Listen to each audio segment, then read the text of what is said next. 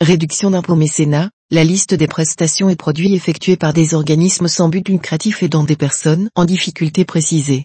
Les versements effectués par les entreprises au profit d'organismes sans but lucratif offrant des prestations et produits dont la liste vient d'être publiée par décret, ouvrent droit à une réduction d'impôt au taux de 60% les versements effectués par les entreprises assujetties à l'impôt sur le revenu ou à l'impôt sur les sociétés au profit de certaines œuvres ou d'organismes d'intérêt général ouvrent droit à une réduction d'impôt égale à 60% du montant des versements, pris dans la limite de 10 000 euros ou de 5 pour 1000 du chiffre d'affaires lorsque ce dernier montant est plus élevé.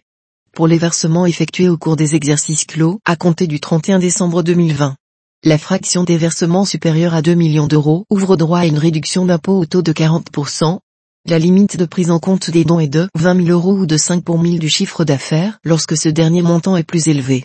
Néanmoins, à compter de cette date, demeure éligible à une réduction d'impôt au taux de 60%, quel que soit leur montant, les versements effectués au profit d'organismes sans but lucratif, qui procèdent à la fourniture gratuite de repas à des personnes en difficulté, qui contribuent à favoriser leur logement ou qui procèdent, à titre principal, à la fourniture gratuite de certains soins, meubles et produits de première nécessité dont la liste vient d'être fixée par le décret 2020 à 1013 du 7 août 2020.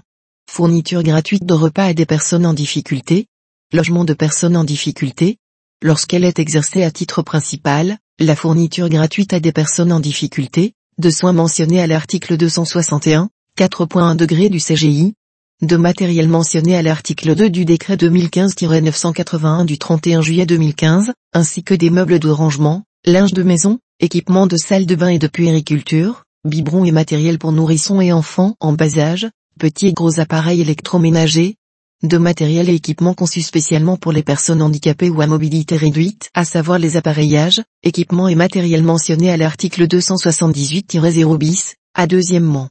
A. C'est du CGI. De fournitures scolaires, y compris jouets et jeux d'éveil et éducatifs. De vêtements, y compris chaussures. De produits sanitaires, y compris d'entretien ménager, et produits d'hygiène bucco-dentaire et corporelle, de produits de protection hygiénique féminine, de couches pour nourrissons, de produits et matériels utilisés pour l'incontinence, de produits contraceptifs. Pour aller plus loin. Les crédits d'impôt des entreprises, RF 1111, paragraphe 51-1.